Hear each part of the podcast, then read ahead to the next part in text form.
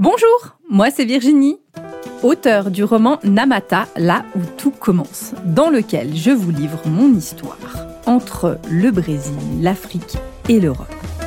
Initiée dans une tradition afro-brésilienne depuis plus de dix ans, je suis aujourd'hui accompagnatrice spirituelle multiculturelle.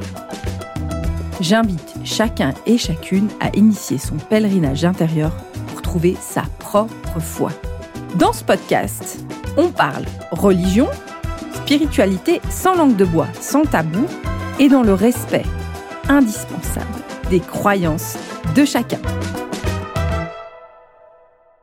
Et bienvenue à toi dans ce nouvel épisode de podcast de rentrée, de rentrée 2023. Au moment où j'enregistre cet épisode, nous sommes en mi-septembre 2023 et j'avais envie de refaire le, lien, refaire le fil avec ce que j'avais laissé en juin, qui est le cycle de Oshun. Donc, rappeler qui était Oshun, remettre un cadre autour de cet orisha et regarder un des aspects un des aspects de sa, personnalité et qu'est-ce que nous pouvons en tirer sur notre propre expérience. Et je me permettrai de faire le lien avec ma propre rentrée et combien Oshung a été soutenante pendant cette rentrée scolaire. Alors, je me présente, donc je suis Virginie Lamien. Tu sais que j'accompagne les personnes au quotidien. Si tu veux, donc J'accompagne des personnes d'un point de vue spirituel. Si tu veux plus d'informations, tu peux aller sur mon site yalorisha.com. Si on ne se connaît pas, il est possible de prendre un entretien de découverte. Mes accompagnements ne sont disponibles qu'après un premier entretien parce que je personnalise énormément les accompagnements. Donc, il est rare qu'il y ait tu aies l'accompagnement comme tout le monde. Donc, je préfère faire des entretiens, te découvrir, découvrir et choisir avec toi le cheminement ou pas qui te correspondra le mieux. Ou alors, ça peut être une aide ponctuelle. Dialorisha.com, tu peux aller sur le site, tu auras mon lien sur tous les articles de blog et sur la page de contact. Alors aujourd'hui, revenons sur Oshun. Alors, qui est Oshun? Bref rappel de Oshun. Oshun est une divinité vénérée dans les traditions religieuses d'origine d'Afrique, puis après dans le Connemblé et dans l'Umbanda brésilien. Elle est l'archétype de l'amour, la beauté, la prospérité et cette abondance. Oshun est souvent représentée comme une femme élégante, séduisante, avec des formes généreuses. Elle est associée aux rivières à l'eau douce et donc à la féminité. Elle est liée aussi à la fertilité, à la maternité et à la sensualité. Il y a toutes sortes de cérémonies pour les, enfants, on va dire, de, de Shung, dans lesquelles ils peuvent être célébrés, en fait, tous les rituels, en fait, des enfants d'Oshung au, au Brésil, la plupart sont célébrés à un moment au bord de la rivière, il y aura toujours de l'abondance, de l'abondance d'offrandes, de l'abondance de beauté, l'abondance de fleurs, de la musique, de la danse et un côté esthétique dans les rituels liés à Oshun. J'avais envie de faire une toute petite concentration sur la représentation d'Oshun. Oshun est une déesse qu'on verra dans les représentations brésiliennes toujours avec un miroir qu'elle tient à la main. Et j'avais envie de faire un toute petite concentration sur qu'est-ce que c'est ce miroir et qu'est-ce qu'il symbolise. Alors évidemment, il y a plein de représentations, je vous donne mon interprétation. La première chose, c'est que ce miroir va déjà représenter le fait d'avoir une forme de coquetterie. Quand on est fille d'Ochon ou quand on a, on a l'énergie ce qu'on peut aller chercher en Oshun, c'est le fait de pouvoir prendre soin de soi de s'occuper de soi d'un point de vue physique, c'est-à-dire avoir vraiment la fierté d'être bien habillé, d'être euh, maquillé ou pas. En tout cas, vous savez que quand je parle d'Ochon, c'est toujours euh, homme et femme. Hein, et d'avoir comme ça la fierté de sortir en étant le la plus apprêtée pour être fier de qui on est et avoir la tête haute. Il y a un côté très badass hein, dans Oshung, mais c'est aussi vraiment de dire on prend soin de soi. Derrière versus, on est dans la séduction, prendre soin de soi aussi pour prendre soin de son couple, garder la sensualité dans son couple, garder la sexualité dans son couple, donc quelque chose qui va s'apprêter pour soi, pour l'autre, pour la sphère du couple. Donc garder ce côté, ne pas perdre, prendre soin de soi d'un point de vue physique, ce qui est souvent parfois dans les cheminements spirituels, madame qui dit oui, mais c'est pas bien de faire ses ongles, c'est pas bien. Puis du coup d'avoir quelque chose que pour ne pas euh, justement entrer dans quelque chose qui peut paraître de l'ego, qui peut paraître futile, finalement de complètement se laisser aller sur le plan physique. Et c'est pas ce que nous dit Mama Yoshon. Mama Yoshon, elle nous dit tu lèves la tête, tu vas te coiffer et tu sors la tête haute dans ce qui représente la beauté pour toi et que tu sois fier de ce que tu, tu, mets sur toi et tu sors. Après, elle dit pas, il n'y a pas d'indication sur ce qui est bien ou pas bien de mettre. C'est juste que toi, tu te sens à l'aise avec ça. Tu te pomponnes, tu redresses la tête, tu sors en toi la, toute la, la, la nabilatitude, là, tu te sors et tu te lèves et tu y vas. Et ça, ça peut être un cheminement déjà pour toi de dire, OK, est-ce que moi aujourd'hui, quand je sors, j'ai choisi les bons vêtements? Est-ce que moi, quand je sors, je suis coiffée correctement? Est-ce que je me, j'ai l'impression en ce moment, quand je sors, je suis un sac avec un, épouvantail, mes cheveux ressemblent à un épouvantail? Ok. Étape numéro un, allez, fais rentrer un peu de mamayochon en toi. Travaille ton côté mamayochon, va l'ouvrir et va explorer ce que c'est pour toi. Et ça peut être de dire, je sais pas m'habiller, va voir une conseillère en image, j'ai la tête d'un épouvantail, va chez un coiffeur, euh, mes mains sont toutes abîmées, j'ose pas machin. Va faire tes ongles, c'est trop cher. Achète-toi ta machine pour faire tes ongles. Prends du temps pour toi. Ma peau est toute sèche, ça va pas. Achète du beurre de karité. Badigeonne-toi de beurre de karité. Prends soin de ta peau. Prends soin de voilà. Va va faire ce qui est bon pour toi avec ton budget. On sait que le, prendre soin de soi, ça peut, on peut tout à fait le faire avec pas grand chose. Ça le dit pas. Faut dépenser beaucoup, hein peut prendre soin de soi avec, euh, avec une huile de massage à belle d'huile d'olive et un peu d'huile essentielle de lavande. Des, des, basiques, hein. il peut y avoir. Elle dit pas euh, faut dépenser, faut. On est dans la fertilité. Il faut que toi, par contre, la manière dont tu prennes soin de soi, de toi, te corresponde. Ça, c'est la première chose que nous dit le miroir de Nochon. Elle va il y aura le deuxième aspect qu'elle va nous donner. Le miroir, c'est la communication entre les mondes. Tout médium vous dira qu'un miroir est une porte le monde des esprits. Et on peut considérer que Mama Yoshon, par son miroir, peut être un intermédiaire entre nous et le monde des esprits. Ça, c'est très important. Donc, elle peut transmettre des messages, ou en tout cas qu'elle est en lien avec d'autres réalités, et qu'elle voit du coup beaucoup plus loin que nous, vu qu'elle a accès par son miroir à des portes qui vont vers d'autres réalités. Pour ça, c'est juste d'arriver dans les prières à dire transmets-moi la lucidité. Mama Yoshung, tu vois plus loin que moi, tu vois différentes réalités, transmets-moi ta sagesse, permets-moi de comprendre et de voir un petit peu plus haut la situation de manière un peu plus large. Ça nous rappelle donc que Mama Yoshung a un côté très mystique aussi, très, très spirituel. C'est un révélateur, le miroir. Le miroir, ça va te permettre de te regarder face à toi-même et peut-être dans un premier temps, je vais te dire, la réflexion de qui tu es dans ton âme. Et ça, ça se passe de toi à toi. Le miroir, en fait, va te, ne, permet pas de te cacher et il va te révéler des vérités. C'est comme l'eau, hein. il y a quelque chose devant l'eau, devant l'inconscient. L'eau, l'eau révèle les vérités. L'eau peut révéler ce qui est caché. Et Mama Yoshun, qui est très liée à l'eau, qui a ce, ce miroir-là, des fois peut révéler, enfin, va, grâce à ce miroir, te révéler ce qui est caché, ce qui est caché en toi, ce que tu cherches à cacher, vu qu'elle va te mettre face à toi-même, face à ton propre miroir. Ça, c'est un, troisième aspect de Mama Yushung, c'est qu'elle va te demander de te regarder dans le miroir pour ne pas te mentir à toi-même. Et tout un chacun sait que c'est pas facile, que continuellement on est en train de se raconter des histoires pour essayer de se mentir à soi-même j'ai pas fait ça, mais parce que en fait je suis pas allée aider mon ami qui était en difficulté pour déménager, parce qu'en fait euh, je suis trop fatiguée et en fait euh, ma voiture euh, ma voiture elle pas bien, j'ai aquaponé, vous pensez bien que je pouvais pas aller l'aider. Alors qu'à un moment ma Chung elle va mettre quand même devant le miroir en disant non, je n'ai pas l'aider ton ami, tu n'as pas été plein de bonté parce que tu avais la flemme. Arrête de te mentir à toi-même. Arrête de te raconter les histoires. C'est ce que nous dit Mama Yoshung. Mama Yoshung, elle nous rappelle regarde-toi et sois honnête vis-à-vis de toi-même. Et ça, c'est une partie. Et en allant un petit peu plus loin déjà de ne pas se mentir, on va aller plus loin dans un quatrième aspect qui est vraiment la réflexion liée à l'âme et l'observation de son âme. C'est-à-dire que ça va te permettre continuellement, au-delà du fait qu'elle te mette face à tes réalités, toi, tu peux prendre le miroir aussi et dire, OK, qui je suis? Quel est le miroir? Qu'est-ce que je me reflète vis-à-vis de moi-même? Comment les autres peuvent me faire percevoir? Parce que c'est ce que fait le miroir, il met en image ce que moi je ne vois, je ne vois pas. Donc comment les autres peuvent me regarder? Et le miroir de Chong, il arrive à une très très très très grande introspection. Il ramène un retour à soi. Et ça, c'est essentiel, c'est, je vais me permettre de faire le point peut-être un peu plus avec ce que j'ai vécu dans ma, dans ma rentrée pour illustrer un petit peu les propos. Moi, personnellement, la rentrée 2023, septembre, a été à titre personnel l'une des plus dures que j'ai vécues. La rentrée de mon fiston s'est tout bien passé, la famille, ça s'est tout bien passé. Mon fils, maintenant, il est assez grand, on savait l'école, ça s'est tout bien passé. Voilà, ça, c'était en ordre. Euh, il a une super école, il n'a jamais été aussi près de la maison. C'était une chouette rentrée. Par contre, pour moi, retour de vacances, il fallait que je retourne travailler. Ça, c'était dur.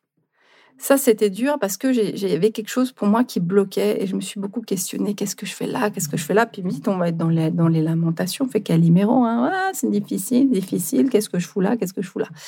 À un moment, on revient avec, à soi-même, dire OK, ma maillechon, là, est-ce que j'ai quelque chose à voir? Qu'est-ce que moi, je peux faire actuellement? Qu'est-ce que moi, je peux faire pour être bien à ce moment-là? La vérité, le constat, c'est que je n'avais pas de solution à part de solutions autres. J'ai pas cherché de travail à côté, mais si, voilà, même si j'avais regardé, je pense que j'aurais pas vraiment trouvé. Donc, c'est dire actuellement, c'est depuis cette partie-là, depuis cet endroit-là que je dois subvenir à mes besoins. Ça, c'est hyper important hein, en tant que de, se rappeler. Hein, c'est pas que on est aligné, je me sens pas aligné, je démissionne et puis advienne que pourra des factures. À un moment, il y a une réalité qui dit OK. Actuellement, j'ai besoin de rester ici pour pouvoir financer mon, ma vie quotidienne et être encore dans l'abondance. Et être reconnaissante parce que ben, ce travail-là m'a permis d'être en, d'être en vacances, de faire... Euh, voilà. Donc, il y a un travail déjà sur la reconnaissance et dire, OK, là, tu n'es pas contente, mais regarde déjà ce que te fournit ton travail. Et là, là ma elle me met devant le miroir, elle me dit, OK, regarde déjà ce que tu as. Tu as pu partir en vacances, tu as pu faire ce que tu voulais. Merci, merci déjà parce que tous les X du mois, ton salaire tombe. Il y a quelqu'un qui se soucie de ça. Amen. C'est pas le cas pour tout le monde. Donc ça, c'est un premier niveau de gratitude. Déjà, on baisse le ton quand on est en train de se lamenter. On baisse le ton. Après, c'est dire, OK, là, je me sens pas à l'aise. Est-ce que je suis avec les bonnes personnes autour de moi? Je trouve, il s'avère que je trouvais qu'il y avait des tensions pour moi actuellement dans mon activité, enfin, ce qu'il y avait dans mon activité. Et j'arrivais pas à me dire, OK, comment tu avances? Comment tu, comment tu fais? Et soit je fais la gueule tout le temps, ce que j'aime pas, parce que je suis pas de nature à faire je suis, je suis fille d'Ochala. Moi, j'ai le pardon facile. J'ai besoin, j'ai besoin d'être dans la, dans la bonne humeur. J'ai besoin d'être dans le, dans, dans le pardon. J'ai besoin d'être dans une bonne ambiance. Moi. Vraiment, c'est important pour moi. Et il y a un côté maternant. Vous voyez, j'ai un côté. Moi, je suis très. Euh, vous verrez plus tard Yémanja, mais moi, je suis très Ochala, donc dans le pardon, dans le fait que tout doit être en paix. Et Yemanja, le fait d'accompagner les gens autour de moi en, en, étant euh, plus maternante. Si je suis dans l'attention, moi, je suis malette. Je suis en train de, je, meurs toute seule dans mon coin. Donc moi, j'avais besoin de changer de posture et dire, ok, là, ton travail, il va pas changer, c'est comme ça. Tu vas pas pouvoir partir comme ça en claquant des doigts. On, ne te met pas d'opportunité devant toi pour que tu changes. C'est comme ça. Et quand c'est comme ça, tu as la bonne place maintenant pour vivre tes expériences. Ok, donc là, on rebaisse d'un niveau. On dit, ok, ok, ok le miroir me dit quoi? Il me ramène dans moi. C'est moi qui dois changer ma posture pour aller au travail avec le sourire. Et ça ne viendra que de moi. Il n'y a aucun de mes collègues qui va changer. Je ne changerai personne. Comme dans mon couple, je ne vais pas changer l'autre. Moi, je, ne peux que changer la proposition de ce que je suis dans le couple. Je ne vais pas changer mon mari. Il est ce qu'il est, il chemine à son rythme. Je ne vais pas changer mon fils. Je lui fais juste des propositions d'éducation. Il prend, il prend pas, mais il se construit sa propre personnalité avec les propositions que je lui fais mais c'est un être indépendant. Donc moi, si je veux que ma, situation au travail change, la première chose, c'était de dire, OK, maintenant tu vas changer de posture. OK, si tu veux que ça se passe bien, tu veux mettre le sourire, OK, ça doit venir de toi. Maintenant, tu mets un sourire sur ton visage. Ça ne veut pas dire que c'est tous les jours facile. Je me suis dit, OK, un lundi matin, après ma prière, je dis, OK, à partir de maintenant, je viens avec le sourire et j'essaye d'instaurer ce sourire. Et ça me demande de, l'effort et de l'entraînement pour dire que le trajet où je vais au travail, je mets un sourire sur mon visage et je mets un sourire dans mon cœur pour dire, OK, aujourd'hui, moi, je vais rayonner. Aujourd'hui, je vais faire en sorte de ne pas être pas content, de me plaindre, euh, de regarder les histoires de collègues, de machin, la machine à café. Je ne participe pas et je ne regarde que le positif. Ah, vous me direz, oui, mais c'est gnangnan, euh, t'évites les trucs. Non, ce que je peux faire et la meilleure chose que je puisse faire pour mon travail et mon quotidien et vous le dupliquer dans toutes les difficultés de la vie, c'est d'être maintenant, à l'instant où je suis, la personne la plus adaptée et la plus orientée solution dans l'instant. Les problèmes, de toute façon, ils viendront. Toute façon, ça viendra plus tard. Alors, je dis pas que ça veut pas dire qu'on prépare les choses, mais ça veut pas dire qu'on n'anticipe pas. Ça veut dire qu'avec une bonne préparation quotidienne, on ne gère pas les problèmes du futur maintenant. Les problèmes du futur, ils géreront dans le futur. Moi, ce que je veux, c'est régler les problèmes de maintenant. Je vais m'adapter et je vais regarder et accueillir ce qui vient. Et accueillir ce qui vient, c'est avec le sourire, c'est accueillir mon chef qui peut être de pas bonne humeur, euh, ma collègue qui peut être de pas bonne humeur, mon autre collègue qui peut être de pas bonne humeur. C'est OK, la personne qui essaye de me refiler son travail, enfin, j'ai une vie de travail un peu comme tout le monde. Mais de dire, OK, non, ça, ça, je le prendrai pas. C'est OK, je vais t'aider, mais mon cadre, c'est ça. Plus, je le ferai pas. Donc, c'est vraiment d'arriver à revenir et dire, c'est quoi la chose que je veux faire? C'est quoi le quotidien que j'ai envie de créer? Et là, c'est de regarder en son miroir. Et on est, c'est un petit peu la chanson de Michael Jackson, hein. tu ne peux changer que la personne qui est dans le miroir. Tu es la seule personne qui peut, tu peux, c'est la seule, le seul espace que tu peux changer par tes actions. Mais ça, tu peux le faire.